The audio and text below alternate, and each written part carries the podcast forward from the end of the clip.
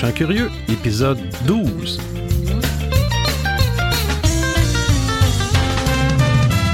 Aujourd'hui, on visite un endroit spécial de la belle région du Saguenay.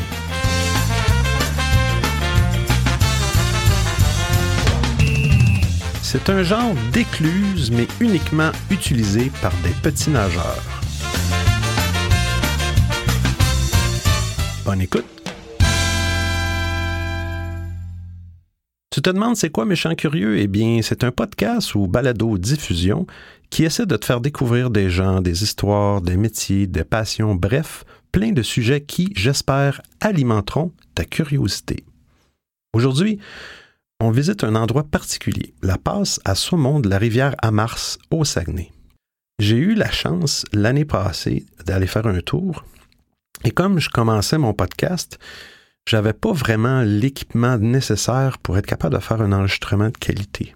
Alors j'ai décidé de y retourner cette année et j'ai rencontré Laurence qui a été notre guide pour la visite.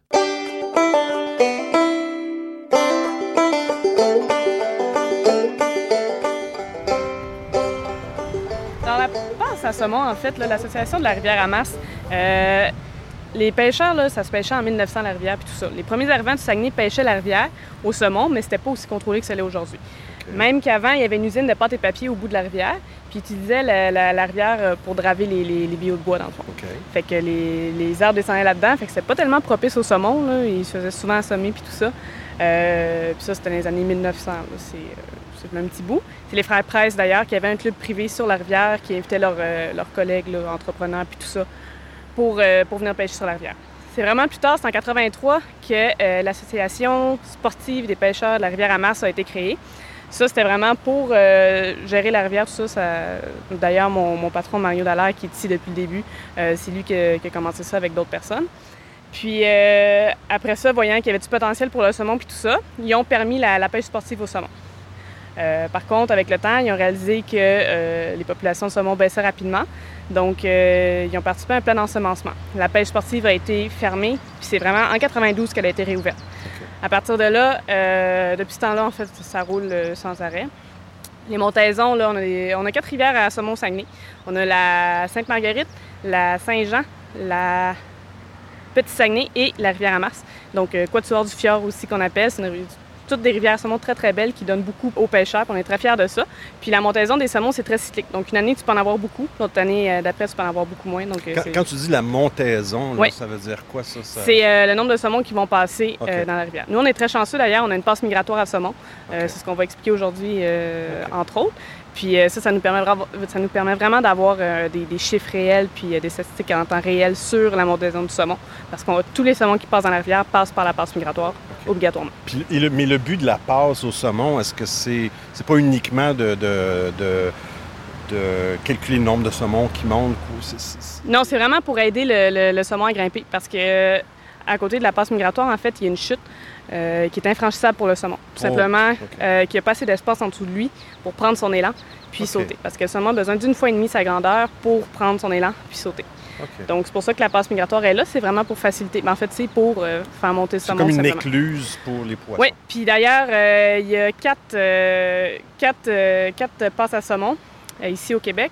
Puis euh, nous, on est une des seules qu'on peut visiter. En fait, il y en a deux au Québec qu'on peut visiter. Il y a. Matane, puis il y a nous. Sinon, là, euh, il y en a une à Sainte-Marguerite aussi. C'est seulement des, euh, des passes là, pour qu'il y ait des chutes infranchissables. Euh, il y en a une à Matane, il y en a une à Rivière-Jacques-Cartier aussi à Québec. Euh, une à Rivière-Madeleine aussi. Là. Donc, euh, il y a beaucoup de passes migratoires. Puis ça, c'est le fun, justement. On peut tous avoir les, les- le nombre de saumons pour avoir une idée de- de ce qui se passe. Puis avant qu'il y ait une passe à saumon, euh, Ouais. est-ce qu'il y avait des chutes aussi? Qu'est-ce qui Euh, arrivait? n- Qu'est-ce qu'ils faisaient les saumons? Ça, l'information, c'est d'après ce que, ce que je sais, c'est dans le temps, là, justement, que je, je parlais là, du début, euh, c'est le barrage qui a été construit pour euh, fournir l'électricité à une scierie qui se retrouve de l'autre côté de la rivière. Donc, euh, c'était un petit barrage hydroélectrique. Fait qu'avant ça, le saumon euh, montait par lui-même. Mais avec ça, ça l'a bloqué. Ça l'a bloqué. Fait que c'est ce qu'il y en est pour, euh, pour la passe migratoire. Puis nous, c'est ça qui est le fun. Bien, on est en plein centre-ville, la rivière. Euh, Mm. C'est facile d'accès, on a des, des initiations, tout ça. Puis euh, la visite, là, ça coûte 3,75 par personne. C'est gratuit pour les enfants de 12 ans et moins. là. fait que les familles viennent ici. Puis souvent, c'est quelque chose qu'on ne pense pas à venir voir. Là, en bas, on a une, On a une vitre qui permet de voir les saumons aussi. On a une caméra sous-marine en direct à l'entrée Oh, de la passe. ok. Fait qu'on voit les truites de mer, les saumons, puis tout ça. On a un bassin de truites. Fait que c'est vraiment, c'est très interactif. Les gens, ils ont des panneaux, puis c'est ça. Cool. On continue la visite? Oui. Donc, euh, en commençant par euh, le tout début, en fait, on va mettre quelque chose au clair. Le saumon euh, d'Atlantique, c'est pas du tout la même chose que le saumon du Pacifique. Le saumon du Pacifique, qu'on va retrou- retrouver plus à l'ouest du Canada, lui, après avoir pondu ses œufs, va mourir. Contrairement au saumon d'Atlantique, lui, après avoir pondu ses œufs, va retourner en mer. OK.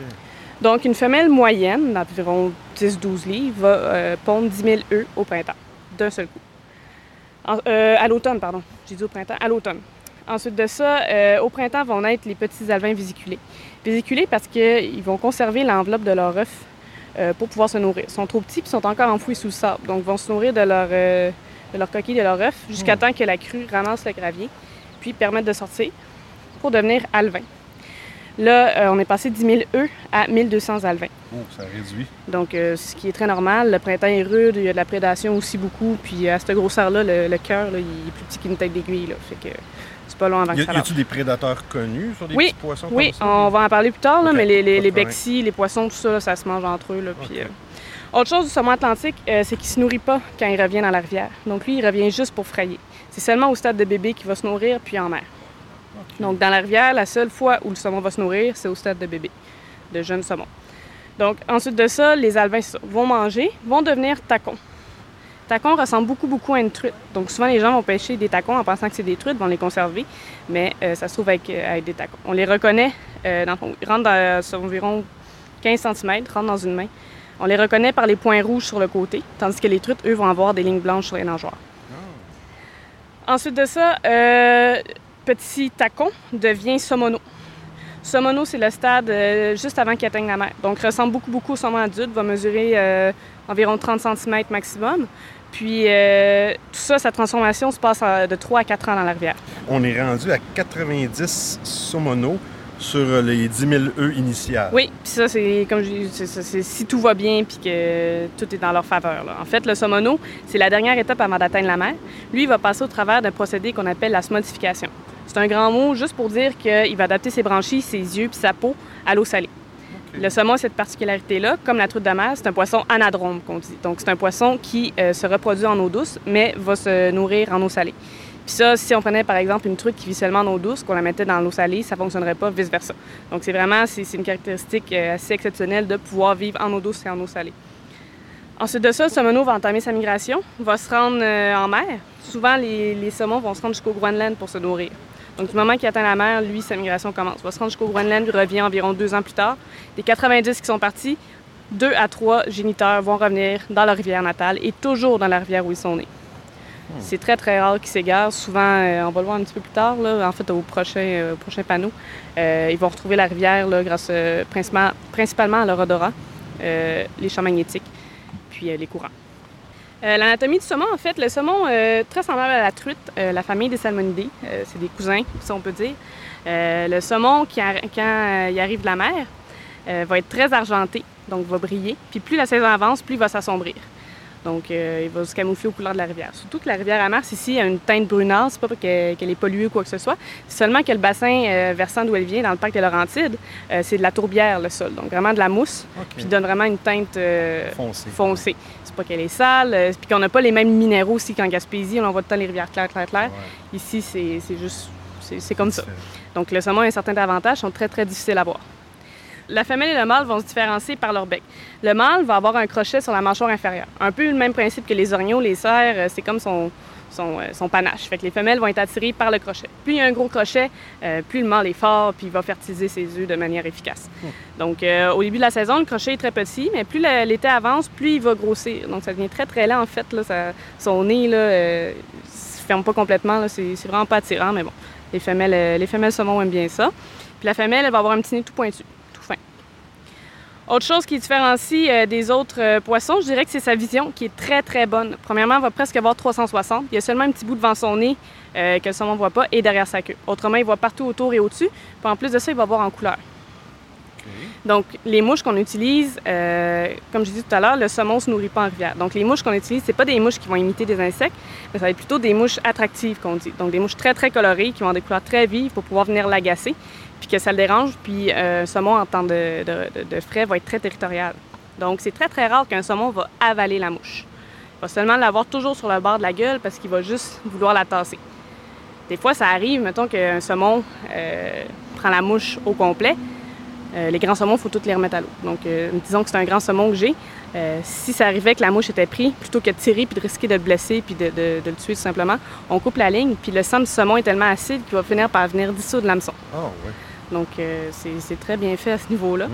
Puis peu de gens le savent aussi. Puis on essaie de le dire de plus en plus justement pour sensibiliser les gens à ça. À la remise à l'eau qui devient très, très populaire aussi auprès des plus jeunes. Il y a deux types de permis, là, mais ça, on en reparlera tout à l'heure à ce niveau-là. Euh, donc aussi, j'ai parlé euh, de leur, mémoire olfactive. Ils ont passé 3 à 4 ans dans leur rivière en étant bébés. Donc, ils se sont vraiment imprégnés des minéraux, des algues, de l'odeur de la rivière euh, avant de partir en mer. Puis souvent, ils vont partir tous un peu en même temps. Fait qu'ils vont comme se donner le chemin. Puis, c'est ça. la migration du saumon, en fait, je l'ai mentionné tout à l'heure, le saumon va partir de sa rivière, va se rendre jusqu'au Groenland pour se nourrir, ainsi que les saumons de l'Europe. à partir de là, c'est là qu'on en perd beaucoup.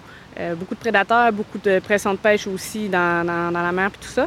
Puis les petits saumons qu'on a le droit de conserver, dans 100% des cas, euh, c'est des mâles. Tout simplement que euh, les petits mâles étant plus téméraires vont croiser les grosses femelles prêtes à pondre sur leur chemin du retour, vont rebrousser le chemin pour suivre les femelles. Donc vont les suivre puis tout ça. C'est pour ça qu'on a le droit de les garder en fait, c'est que ils peuvent féconder les œufs, Sauf que leur taux de survie est beaucoup moins grand qu'un grand mâle, par exemple, parce que leur réserve d'énergie est beaucoup euh, plus petite qu'un grand mâle. Donc, après avoir fécondé, ça se peut tout simplement qu'ils meurent parce qu'il n'y a plus assez d'énergie. C'est pour ça qu'on peut les conserver. Autre chose, euh, après le déluge, ça a pris presque 10 ans.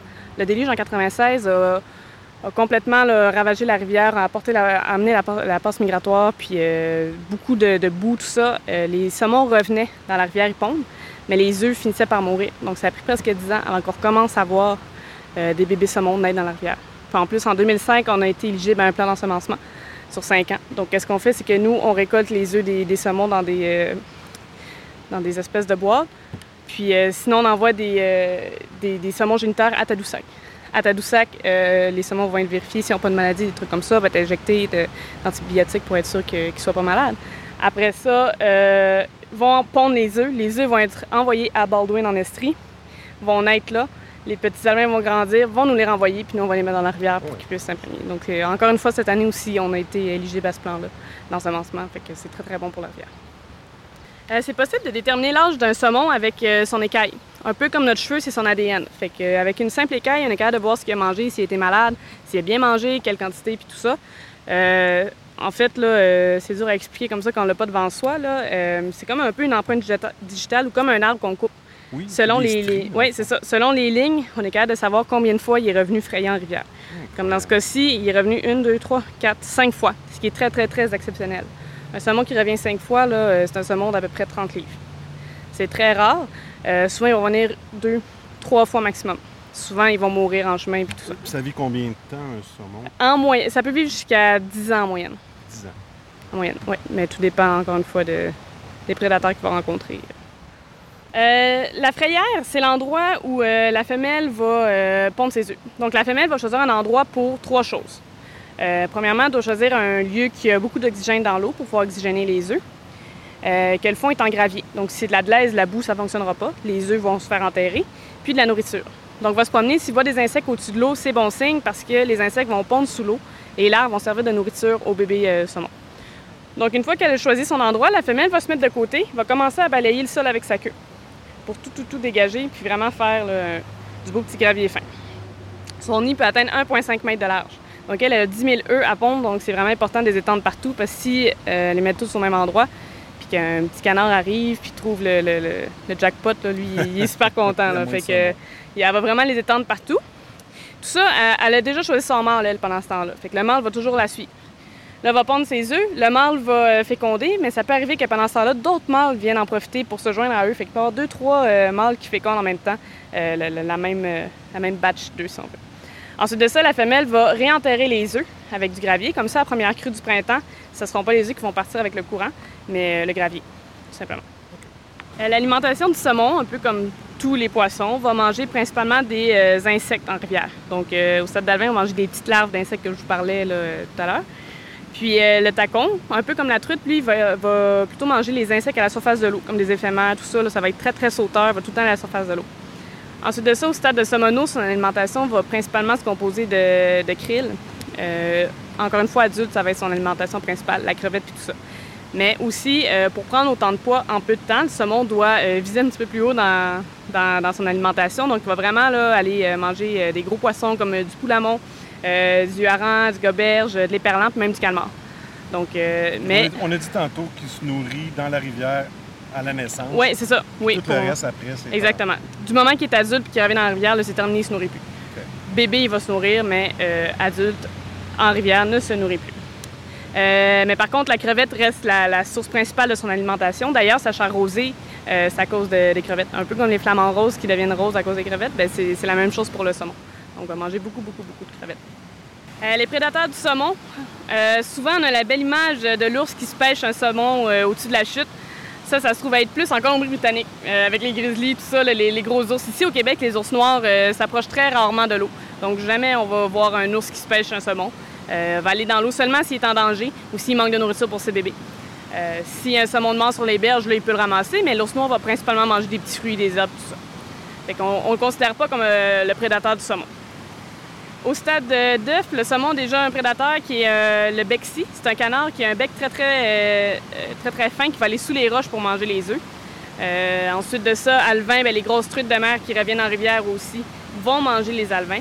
Martin pêcheur, les visons, tout ça. Et le saumon adulte, même en rivière, a ses prédateurs. La loutre de rivière et non de mer. La loutre de rivière est très très agile, n'a pas de difficulté à s'attaquer à un saumon. Puis l'aigle pêcheur aussi qui s'essaye. Souvent, on en voit passer dans la passe avec vraiment des marques de serre d'aigle sur le dos. Donc, euh, c'est assez, c'est assez impressionnant. Puis euh, en mer, ben, le saumono euh, va se faire manger, euh, bien sûr, par euh, le goéland. Euh, les oiseaux aussi. Euh, et le saumon adulte, le thon, l'espadon, le requin, mais le pire d'entre eux serait le phoque. Depuis qu'on a empêché la, chasse aux phoques, euh, les, les populations de phoques augmentent, donc commencent à manquer de nourriture, doivent se déplacer. De plus en plus, on retrouve des phoques euh, vers le Saguenay. Donc, dès qu'ils sortent la rivière, est exposé, sont exposés aux phoques. Mais le pire dans tout ça, c'est que le phoque euh, mange même pas de saumon. Il va plutôt jouer avec le saumon. Donc, en jouant avec, va, euh, va être porté à le blesser. Va arracher une petite nageoire, coup de griffe, des fois prendre une petite bouchée par accident. Puis, euh, l'année dernière, où il y a deux ans, il y a un saumon qui est arrivé, puis il manquait carrément un, un bout sur son dos. Devant son nageoire dorsale, il y avait vraiment une bouchée de prise. Puis, il a quand même monté. C'est ça qui est fascinant du saumon, en fait, c'est que pendant tout ce temps-là, il mange pas. Euh, monte le courant, est toujours contre le courant, puis vit seulement sur ses, euh, ses énergies. Puis là, en plus, il avait le dos à moitié croqué, puis il a réussi à monter pareil. Là, fait que c'est vraiment, euh, vraiment impressionnant. On a parlé tout à l'heure, la passe migratoire, c'est ça. La chute est infranchissable pour le saumon. Donc, la passe migratoire est aménagée sous forme de 11 bassins. Puis, on a un observatoire qui se trouve à être au bassin numéro 8, avec une fenêtre et tout ça. Le bassin numéro 8, ça se trouve être le point un peu de non-retour, parce que c'est une trappe. Ils peuvent rentrer, mais à partir de là, ils peuvent plus sortir. Les autres Donc- avant. Donc, oui. c'est comme un escalier numéroté jusqu'à 8. Oui. Ça part du bas, puis là, les, les saumons montent, puis rendu à la- au bassin 8, ils peuvent plus redescendre. Exactement. Euh, c'est comme un peu, euh, en anglais, on appelle ça un ladder, là, comme une échelle. Ouais. Fait que euh, c'est c'est le même principe que ça. Les bassins sont, sont tous numérotés. Puis euh, ensuite de ça, au bassin numéro 10, là, c'est la cage. C'est nous qui, ouvrons la porte. Ils ne passent pas euh, tout droit. C'est vraiment nous qui décident quand on ouvre la porte et quand on la ferme. Euh, ben, en fait, elle est toujours fermée, puis c'est nous qui décidons quand on l'ouvre. Le matin, on arrive, on va vérifier, on lève la cage. C'est un treuil qui va, qui va lever la cage dans les airs. À partir de ça, on est capable de voir, OK, mettons, j'ai trois saumons. Juste à l'œil, on est capable de voir si c'est un mâle ou une femelle en regardant les becs. Si, par exemple, le saumon est blessé, on va le noter. Parce que des fois, ça peut arriver au courant de la saison qu'on retrouve un saumon mort sur euh, les berges puis que ça soit lui qui était blessé. Ça peut être une mauvaise remise à l'eau ou euh, il a mal atterri en faisant un saut, des trucs comme ça. Vous, vous faites aucun marquage avec une étiquette? Non, non, non. Mais souvent, il y en a qui ont des blessures particulières ou comme l'année dernière, il y en avait un qui était aveugle. Il était séparé en plein milieu. Il y avait une ligne. D'un côté, il était noir, noir, noir. De l'autre côté, il était sa couleur gris. Ça, en fait, c'est parce qu'il était aveugle du, euh, du côté gauche. Donc, en étant aveugle, non, du côté, ben mettons qu'il était aveugle du côté gauche, le côté où il est aveugle, dans sa tête, il fait noir, doit se camoufler, devient noir tout du côté gauche. Fait qu'il était vraiment, là, c'était spécial à voir. Et puis lui, on l'a revu plus tard, un pêcheur l'avait pris, puis il était vraiment moitié-moitié gauche-gris. Donc, c'est ça. La cage, euh, ça nous permet de faire le décompte, euh, vraiment, d'avoir des, des vraies données, euh, de voir si les saumons sont en santé. Puis, justement, des fois, on utilise la cage, en fait, pour faire des transports de saumon plus haut que la zone qui est pêchable, où les pêcheurs n'ont pas le droit d'aller, donc peuvent frayer en paix. On a une citerne qui est euh, équipée pour ça, qui est oxygénée, qui, est à bonne température, tout ça. Nous, quand on a assez de saumon dans la cage, on lève la cage, on descend la cage dans la citerne, les saumons vont tomber dans la citerne, puis à partir de là, nous, on va les porter en haut d'une chute infranchissable où les pêcheurs n'ont pas accès. À partir de là, ils peuvent frayer, ils sont vraiment en paix, puis euh, là, on est sûr que c'est des gros géniteurs. là. On n'en verra pas des petits, euh, petits mâles en haut, ça va être plutôt des grosses femelles, des gros.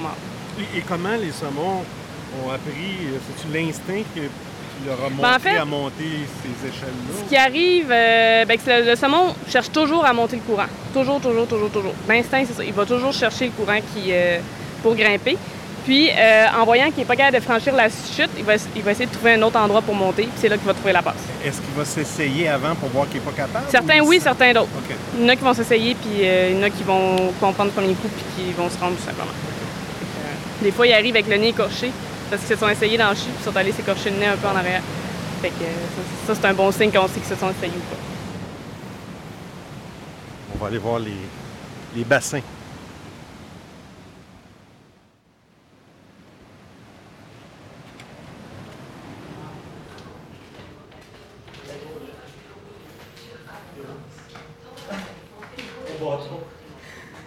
Alors ici, c'est l'observatoire. On se trouve à avoir euh, une caméra qui est en direct de la rivière, qui est au pied de la passe migratoire. Donc des fois, on voit les saumons tournoyer autour. Là, euh, en- dans, dans- dans ce cas-ci, on n'a rien, mais parfois, on a les truites de mer aussi qui vont se mettre devant. Euh, Fait que ça, c'est des caméras qui sont à l'entrée du bassin numéro 1. numéro un. Oui, des truites, tantôt, il y en, avait plusieurs. Là, fait que, ouais, ça, c'est intéressant. Des fois, ils sont toutes parquées une devant l'autre. C'est le fun de voir. On est capable de voir qu'il y a des choses qui s'en viennent. Le bassin, euh, au bassin numéro 8, mais en fait, on se trouve devant une fenêtre. Puis euh, cette fenêtre-là, il y a une règle devant. Comme là, il y a une petite truite de mer qui se trouve être dedans.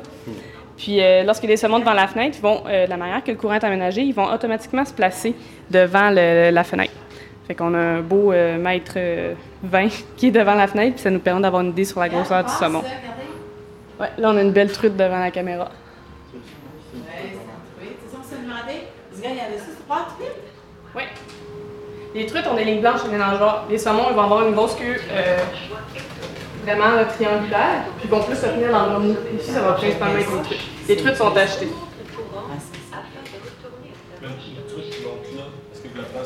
Non. Ça, c'est des truites de mer. Puis dans, dans- on a un autre bassin avec une autre ville, ça se trouve être des truites euh, de rivière. C'est vraiment juste pour montrer aux gens euh, la différence entre les, les deux types de truites.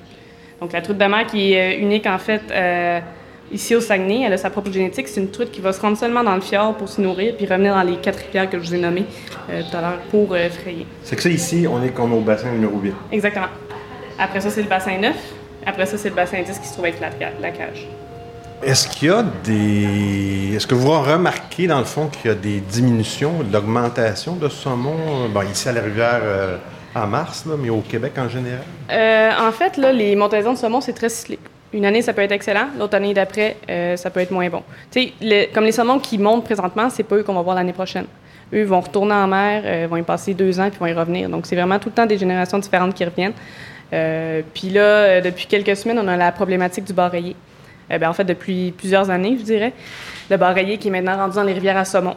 Le, problème avec ça, c'est que avant au Québec, peut-être là, 60 ans minimum, si je ne me trompe pas, il y avait des populations de bar rayé. Il y avait trois populations. Il y avait le Saint-Laurent, il y avait Miramichi au Nouveau-Brunswick, puis la baie de Fundy aussi, un petit peu plus bas.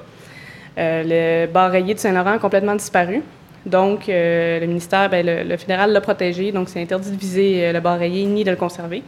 On a importé euh, des bars rayés de Miramichi. Sauf que le problème avec ça, c'est que la, la, la, la, souche du bar rayé de Miramichi, c'est un, un bar qui est euh, migrateur.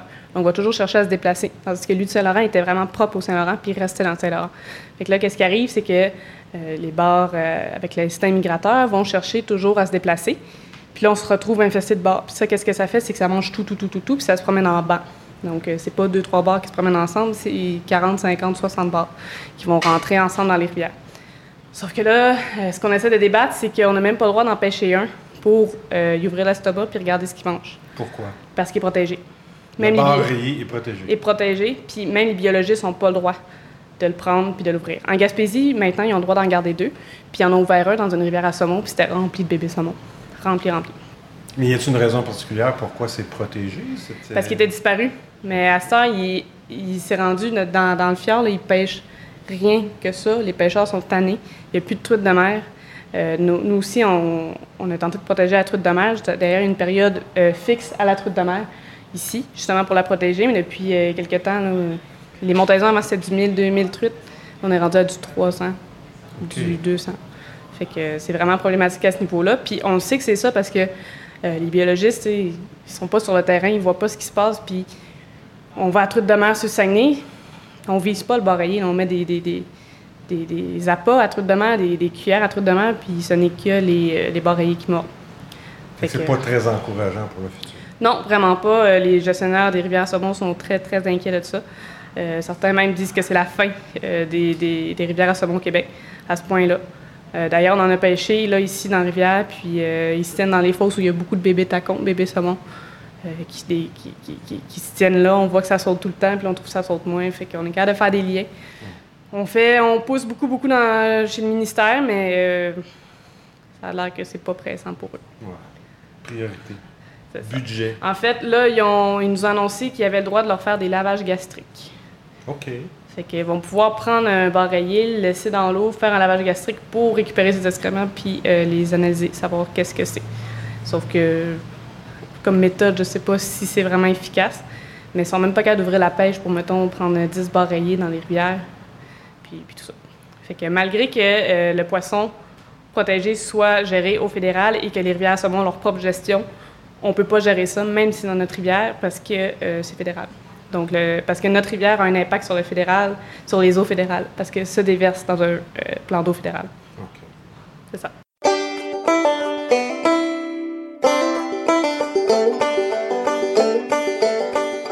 Les gens qui viennent visiter euh, la rivière Mars, la passe au saumon, est-ce qu'il y a possibilité pour eux de faire de la pêche au saumon?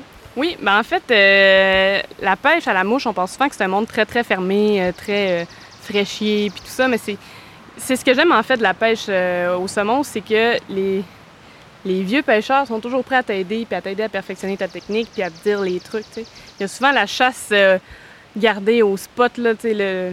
Je m'excuse, hein, mais le lac ferme ta gueule, des affaires de même, là, c'est toujours, toujours cette compétition-là, tandis qu'au saumon, euh, c'est vraiment ouvert à tout le monde. On a des d'ailleurs ici sur place, euh, si jamais là, euh, la personne arrive puis a jamais pêché à la mouche de sa vie ou a pêché à la mouche mais veut apprendre à connaître la rivière, il y a des forfaits d'initiation qu'on offre. Donc euh, c'est quatre heures guidées avec l'équipement fourni, le permis pour la journée, le droit d'accès, tout ça. Là, puis c'est des, des coûts aussi, aussi bas que 100 pour un avant-midi, puis 130 pour toute la journée. Donc, euh, c'est très, très avantageux. Le guide qui passe avec vous toutes les techniques, euh, qui va vous parler des mouches, qui va vous parler de- du comportement du saumon, qui va vous montrer les fosses, comment voir les saumons, puis tout ça. Euh, fait que c'est- très, très ouvert au public. C'est 12 ans et plus, mais l'année dernière, on a eu un petit gars de 9 ans. là. Lui, Ah qui ouais. fait sa pêche à côté, puis on est capable de voir qu'il est assez mature pour, pour aller le faire. Puis, Fait qu'ici, la rivière est ouverte à tous. Peu Oui. importe, en autant que tu aies un permis de pêche. qui était le permis du saumon. En fait, il y a, il y trois types de permis. Il y a le permis euh, à la journée permet euh, une capture de moins de 63 cm. Le reste, après ça, c'est la remise à l'eau dans, ta journée. Après ça, il y a le permis annuel qui est bon pour toute la saison, qui est uniquement remise à l'eau, ou qu'on dit là, un peu dans, le jargon des, pêcheurs, qui est euh, no kill. Euh, pas, on ne tue pas les, saumons. Donc, ces deux permis-là sont au coût de 21 et 44. Après ça, il y a l'autre permis annuel qui lui te permet de garder 7 captures de moins de 63 cm dans toute ton année. Lui est un petit peu plus dispendieux, euh, qui est 49 et 19, un truc comme ça. Donc, euh, à partir de là, une fois qu'on a notre permis, on a besoin euh, de notre droit d'accès sur la rivière. Toutes les rivières ce monde nécessitent un droit d'accès à la rivière. Donc, on a plusieurs, on a des forfaits aussi de droit d'accès, comme par exemple 3 jours, 115 de taxes incluses. Mais disons là, que la personne arrive pour la journée. Un droit d'accès, c'est 45 Puis, sinon, on a les demi-journées à partir de 2 heures qui sont 30 On a les, prix étudiants aussi, euh, 24 ans et moins avec preuve étudiante, qui sont euh, 20 Donc, c'est vraiment des prix abordables. Puis, euh, souvent, les gens vont dire c'est cher, mais c'est vraiment euh, dans les moins chers, je dirais, là, des rivières. là, des- des- les rivières en Gaspésie, c'est des centaines de dollars, puis tout ça, parce que t'as le guide, t'as l'hébergement, puis ça finit plus. Mais tu sais, quelqu'un qui aime ça, c'est pas pire que de dépenser dans autre chose. C'est rien. là. Et c'est quoi le taux de, Euh, pas le taux de réussite, mais presque ça. dans le, fond. Le taux de réussite quand on vient à la pêche au saumon, est-ce que c'est le même taux que d'autres genres de poissons? Non, Euh, ben du tout. Ça, les- souvent des pêcheurs arrivent, ils ben, des, des initiés ils disent Moi, je pêche un saumon aujourd'hui, puis tout de suite, on leur pète leur bulle. Quand tu arrives à la pêche, tu as 5 à 10% euh, de chances d'avoir un saumon au bout de ta mouche. Parce que c'est pas comme la truite qui, elle, va manger, va toujours avoir ça. faim. Le saumon, il faut que tu lui présentes la bonne mouche, à la bonne vitesse, à la bonne place, au bon moment, quand lui, ça va y tenter. Donc, euh, par exemple, pour ma part, j'ai le permis uniquement remise à l'eau. Donc, moi, je dois prendre en considération toutes les conditions euh, extérieures. Donc, la température de l'eau, la température euh, de l'air, le débit de l'eau, puis tout ça.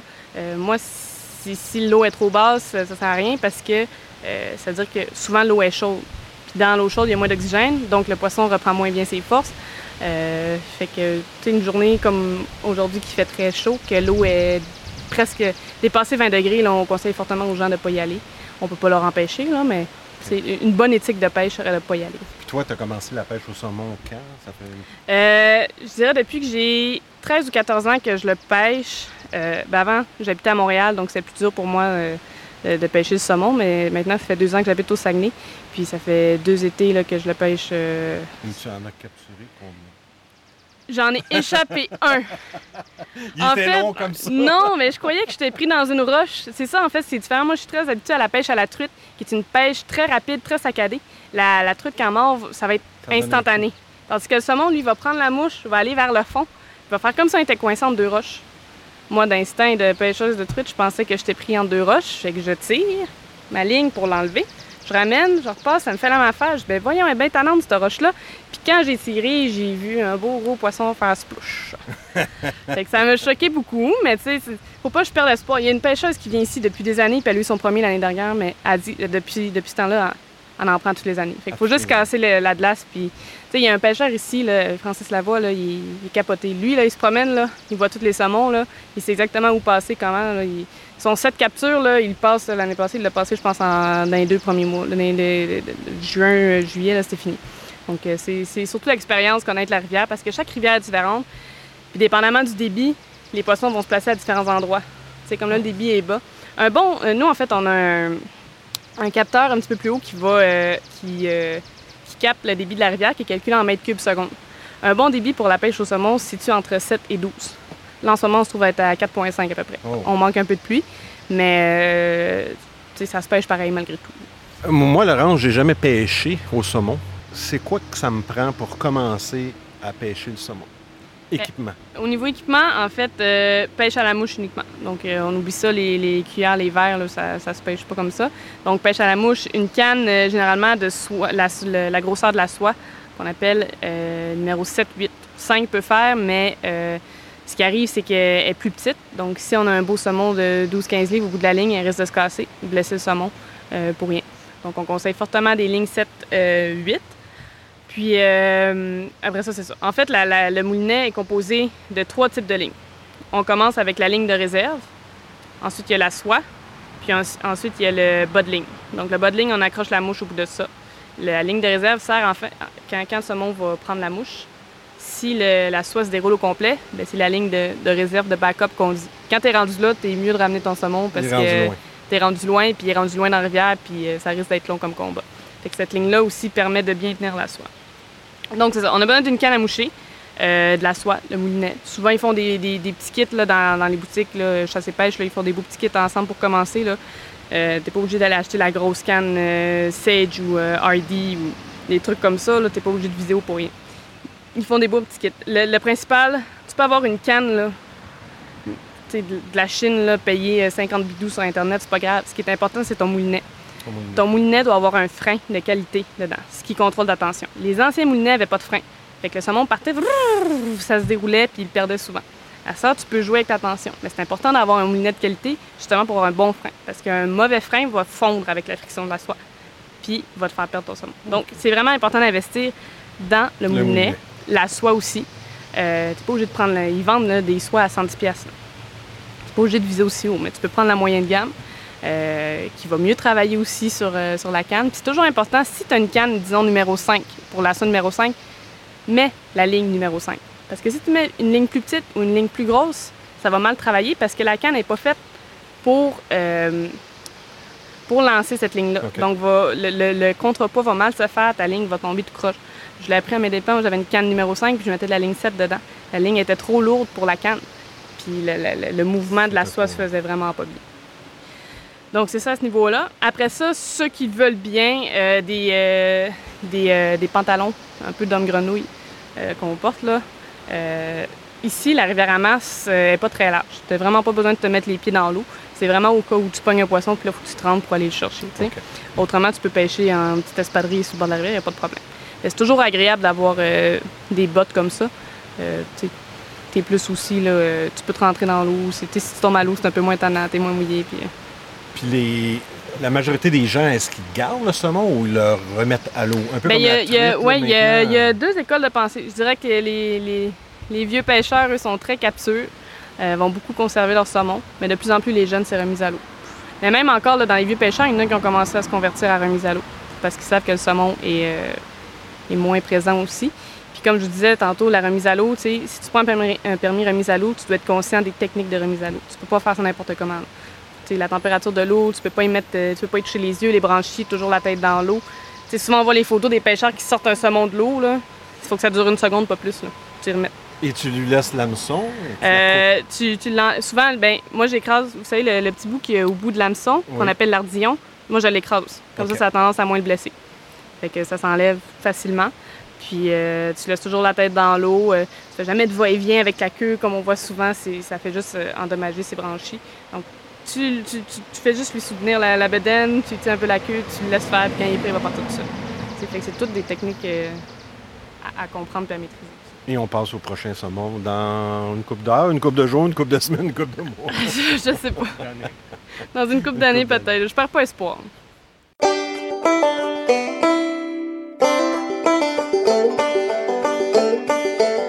Toi, Laurence, c'est quoi qui t'a attiré euh, à faire ce métier?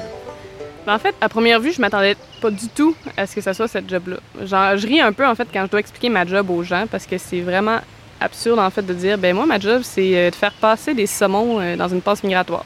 C'est que les gens, ils comprennent pas trop. En fait, ben, je dois un peu ça à... Je je je name drop, là, mon parrain Luc, qui est un grand pêcheur de saumon. C'est lui qui m'a un peu légué ça. Puis quand j'ai déménagé ici au Saguenay, je me cherchais euh, un emploi. Puis ils ont affiché ce poste-là, tu sais, Rivière à Mars, Rivière à Saumon. Je dis, ah, pourquoi pas? J'ai aucune expérience là-dedans. J'ai juste pêché quelques fois. Puis euh, c'est ça. Là, je travaille ici depuis deux ans. Puis ce qui m'attire dans, cet emploi-là, c'est vraiment. euh, ben, les gens connaissent peu le saumon. C'est vraiment sous-estimé. Puis c'est vraiment de. Sous-estimé comme animal plutôt. C'est vraiment de de sensibiliser les gens au saumon, à la préservation du saumon. Euh, montrer que c'est une ressource, c'est- une très belle ressource qu'on a ici. On est chanceux au Saguenay d'avoir quatre rivières à saumon, ce qui est très rare. Puis euh, c'est quelque chose qu'on veut protéger aussi. Puis c'est en en parlant aux gens que les gens vont, vont comprendre c'est quoi le saumon, puis tout ça, puis c'est quoi le. nous, on est là aussi pour aider le saumon. Je veux dire, s'il n'y avait pas la passe, il serait tout pogné dans les 12 premières fosses. Puis, avec la crue du printemps en bas de ça, les œufs survivraient jamais parce que le courant est trop fort. C'est, juste le, le- thrill aussi d'être vraiment en contact avec les saumons proches, vu que j'en ai jamais pêché, là, de savoir que je les vois là, là ben, je sais qu'il y en a, puis que. Je sais pas, j'aime ça, ça me fascine. Tu veux rejoindre Méchant Curieux? Facile. Sur Facebook et Twitter, arrobas Méchant Curieux et par courriel méchantcurieux arobase gmail.com. Tes commentaires seront appréciés, les bons comme les moins bons. Alors, je vous laisse avec une pièce du groupe québécois Bears of Legend. La pièce de leur album Good Morning Motherland s'intitule La rivière.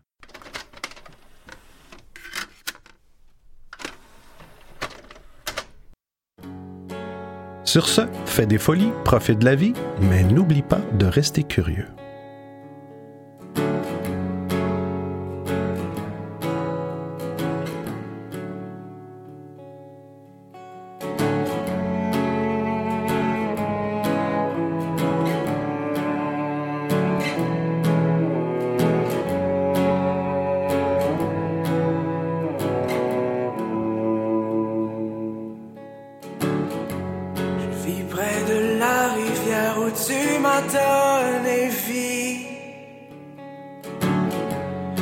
loin de la mer, loin de l'ennui.